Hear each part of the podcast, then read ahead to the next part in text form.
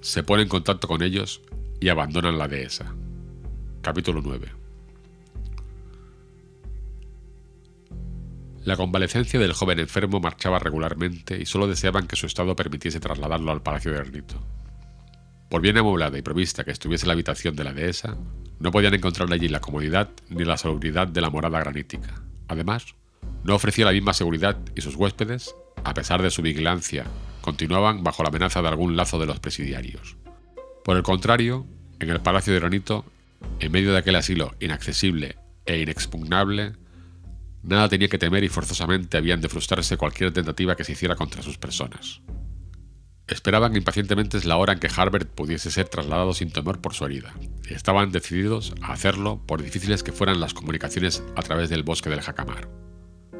No tenían noticias de Nab, pero no alarmaba a los colonos, porque el valiente negro, atrincherado en las profundidades del Palacio de Granito, no era probable que se dejase sorprender. No le habían enviado otra vez a Top porque había parecido inútil exponer al pie el ferro a un tiro, que hubiera privado a los colonos de su auxiliar más útil.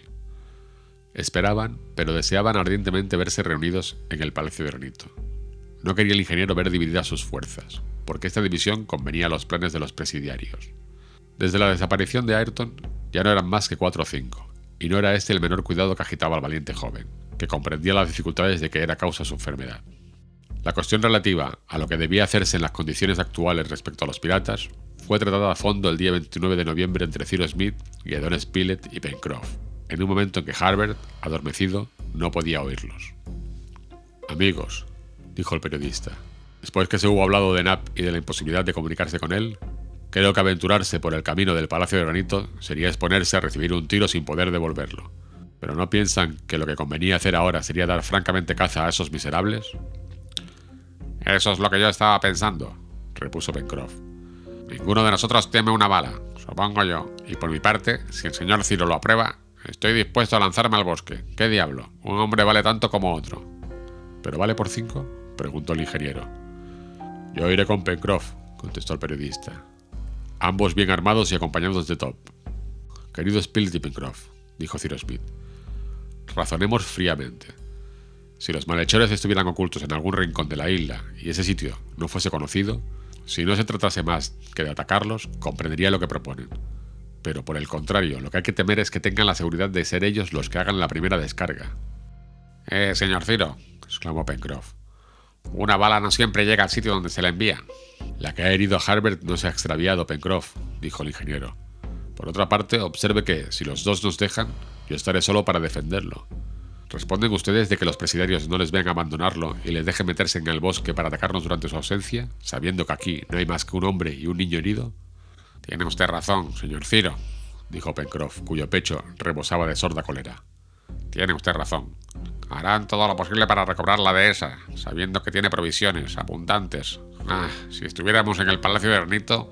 Si estuviéramos en el Palacio de Granito, repuso el ingeniero, la situación sería muy diferente. Allí no temería dejar a Harbert con uno de nosotros, y los tres irían a registrar los bosques de la isla. Pero estamos en la dehesa, y conviene permanecer aquí hasta el momento en que todos juntos podamos abandonar este sitio. No había nada que responder a los razonamientos de Cyrus Smith. Sus compañeros le comprendieron perfectamente. Si tuviéramos siquiera a Ayrton, dijo Cyrus Smith. Pobre hombre, su vuelta a la vida social ha sido de corta duración. ¿Cree que ha muerto? añadió Pencroff en tono singular. ¿Cree Pencroff que esos tunantes la habrán perdonado? preguntó Gedon Spilett. Igual han llegado a pactar. ¿Cómo? ¿Podría suponer que Ayrton, al encontrar a sus antiguos cómplices, olvidando lo que nos debe? ¿Quién sabe? Exclamó el marino, que no aventuraba sin vacilar aquella desagradable suposición. Pencroff, dijo Cyrus Smith tomando el brazo del marino, ha tenido usted un mal pensamiento, y me dolería que persistiese en su postura. Yo respondo de la fidelidad de Ayrton. Y yo también, añadió vivamente el periodista. Sí, sí, señor Ciro, he hecho mal, repuso Pencroff. Ha sido usted un mal pensamiento que se me ha ocurrido. ¿Qué quiere usted? No estoy en mí, no soy dueño de mis pensamientos. Este confinamiento en la dehesa se me hace insoportable y jamás me he encontrado tan excitado como lo estoy en este instante.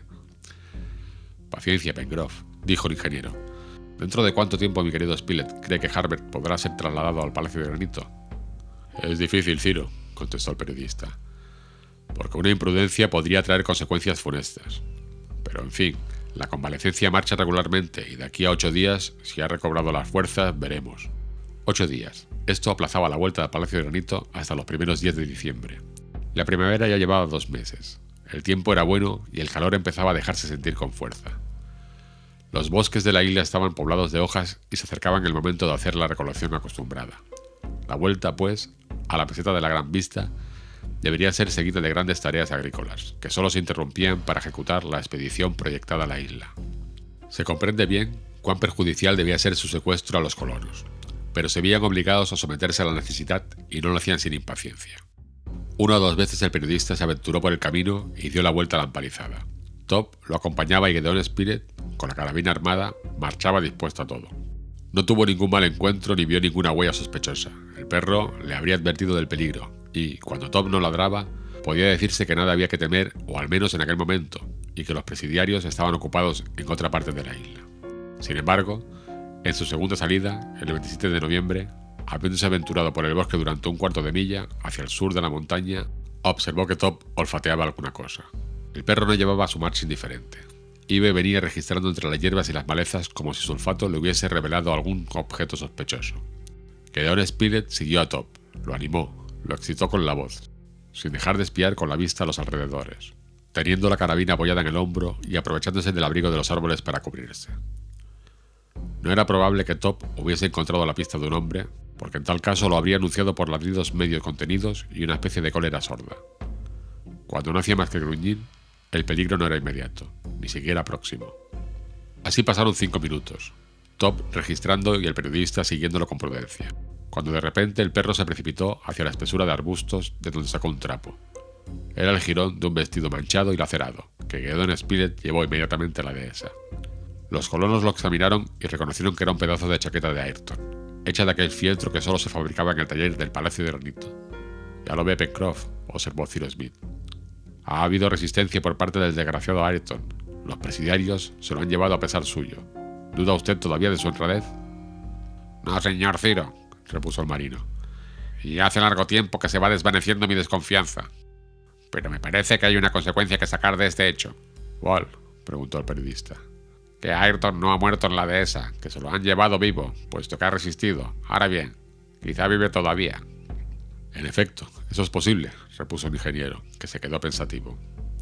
Los compañeros de Ayrton podían abrigar todavía una esperanza. Al principio, habían podido creer que Ayrton, sorprendido en la dehesa, había muerto a consecuencia de alguna bala como la que había herido a Harbert.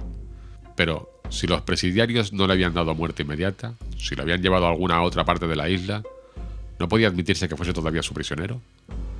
Quizá alguno de ellos había reconocido a Ayrton a su antiguo compañero de Australia, a Alben Joyce, jefe de los presidiarios fugados, y no habrían concebido la esperanza de que se les uniese. ¿Les habría sido tan útil si hubiesen podido lograr que hicieran traición a los colonos? El incidente fue, pues, favorablemente interpretado en la dehesa y no parecía imposible encontrar todavía vivo a Ayrton. Este, por su parte, si estaba prisionero, haría sin duda esfuerzos para librarse de las manos de sus bandidos y, a su tiempo, sería un poderoso auxiliar para los colonos. En todo caso, observó Gedeon Spilett, si por fortuna Ayrton logra salvarse, irá directamente al Palacio de Granito, pues no conoce el atentado de Harvard.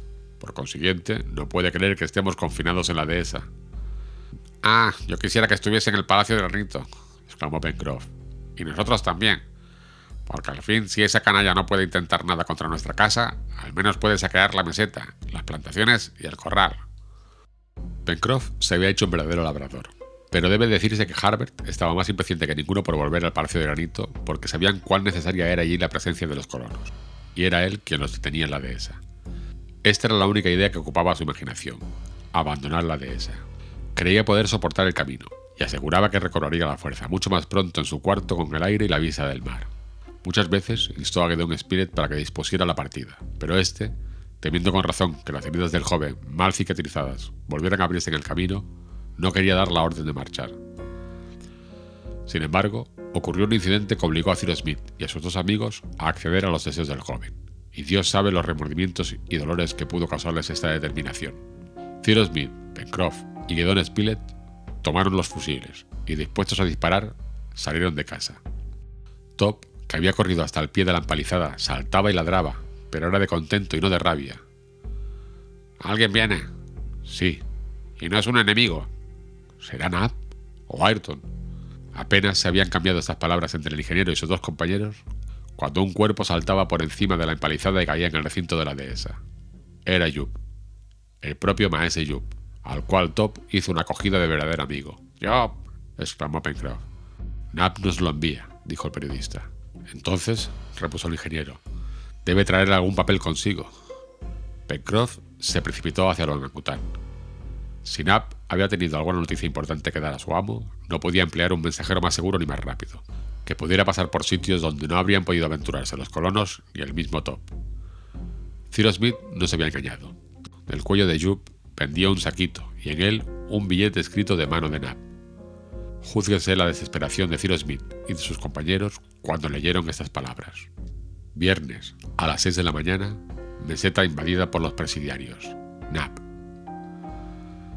Se miraron sin pronunciar una palabra y entraron en la casa. ¿Qué debían hacer? Los presidiarios en la meseta de la Gran Vista significaba el desastre, la devastación, la ruina. El muchacho, al ver entrar al ingeniero, al periodista y a Pencroff, comprendió que la situación se había agravado y cuando divisó a Yup, no dudó de que amenazase una desgracia al palacio de granito. Señor Ciro, dijo, marchemos. encuentro en estado de soportar el traslado. Quiero irme. Gedeon Spilett se acercó a Harbert y después de haberle examinado dijo, marchemos. Pronto se resolvió la cuestión de si debía trasladarse a Harbert en unas parihuelas o en el carricoche que había llevado a Ayrton a la dehesa. Las parihuelas habrían tenido movimientos suaves para el herido, pero necesitaban dos portadores, es decir, que faltarían dos fusiles para la defensa, si ocurría un ataque en el camino. Por el contrario, empleando el carricoche quedarían todos los brazos disponibles. No era imposible poner en él colchones, sobre los cuales descansaría Harbert y avanzando con precaución se le evitaría todo choque violento. Llevaron el carricoche. Pencroff enganchó el lonagro. Cyrus Smith y el periodista levantaron los colchones y los colocaron en el fondo, entre los dos bandos. El tiempo era bueno. Vivos rayos de sol penetraban entre los árboles. ¿Estaban preparadas las armas? preguntó Cyrus Smith. Lo estaban, el ingeniero y Pencroff, armados cada uno de una escopeta de dos cañones, y Gedon Spilett, provisto de su carabina, estaban preparados para partir. ¿Estás bien, Harbert? preguntó el ingeniero. Sí, señor Smith, contestó el joven. Esté tranquilo, no moriré en el camino. Hablando se veía, sin embargo, que el pobre joven apelaba toda su energía y que por un esfuerzo supremo de voluntad contenía, digámoslo así, sus fuerzas. El ingeniero sintió que se le oprimía el corazón dolorosamente y estuvo a punto de no dar la señal de partida. Pero detenerse habría sido desesperar a Harbert y matarlo quizá. En marcha, dijo Cyrus Smith. Abrió la puerta de la empalizada y Jup y Top, que sabían callar oportunamente, se precipitaron adelante. El carro salió, se cerró de nuevo la puerta y el onagro, dirigido por Pencroff, se adelantó a paso lento. Ciertamente habría valido más tomar un camino distinto del que iba directamente de la dehesa del Palacio de Ernito, pero el carricoche se habría movido con dificultad bajo la espesura del bosque, por lo que tuvieron que seguir aquel camino, aunque debía ser ya conocido por los presidiarios. Cyrus Smith y Gideon Spilett marchaban a cada lado del carro, preparados para responder a todo ataque. Sin embargo, no era probable que los malhechores hubiesen abandonado todavía la meseta de la Gran Vista, porque la nota de Nap había sido escrita y enviada en el momento en que aquellos se habían presentado. Ahora bien, aquella nota tenía las fechas de las 6 de la mañana, y el ágil Jup, acostumbrado a ir frecuentemente a la dehesa, apenas había tardado tres cuartos de hora en atravesar las cinco millas que lo separaban del palacio de Renito. El camino debía estar seguro en aquel momento, y si había que andar a tiros, no sería, verosímilmente, hasta las inmediaciones del Palacio de Granito. Sin embargo, los colonos iban en guardia. Top y Yup, este armado de su garrote, ya adelante, ya registrando el bosque a los lados del camino, no anunciaban ningún peligro. El carricoche adelantaba lentamente bajo la dirección de Pencroff. Habían salido de la dehesa a las seis y media. Una hora después habían dado cinco millas, sin que hubiese ocurrido ningún incidente. El camino estaba desierto como toda aquella parte del bosque del Jacamar que se extendía entre el río de la Merced y el lago. La espesura parecía tan desierta como el día en que los colonos habían llegado a la isla. Se acercaban a la meseta. Faltaba una milla para divisar el puente del arroyo de la glicerina. Cyrus Smith no dudaba que el puente estaría en su lugar, ya que si los presidiarios habían entrado por él, después de haber pasado una de las corrientes que cerraban el recinto, habrían tomado la precaución de bajarlo para asegurarse la retirada. Al fin, por entre los claros que dejaban los últimos árboles, los colonos vieron el horizonte del mar pero el carricoche continuó su marcha, sin que ninguno de sus defensores pensara en abandonarlo. En aquel momento Pencroff detuvo al onagro y con voz terrible exclamó ¡Miserables! y con la mano mostró una espesa humareda que daba vueltas por encima del molino, de los establos y de las construcciones del corral. Un hombre se movía en medio de aquellos humos. Era Nab. Sus compañeros dieron un grito. El negro los oyó y corrió hacia ellos. Los presidiarios habían abandonado la meseta hacía una hora, después de haberla devastado. ¿Y el señor Harbert? preguntó Nab. Don Spilett volvió en aquel momento el carricoche. Harbert se había desmayado.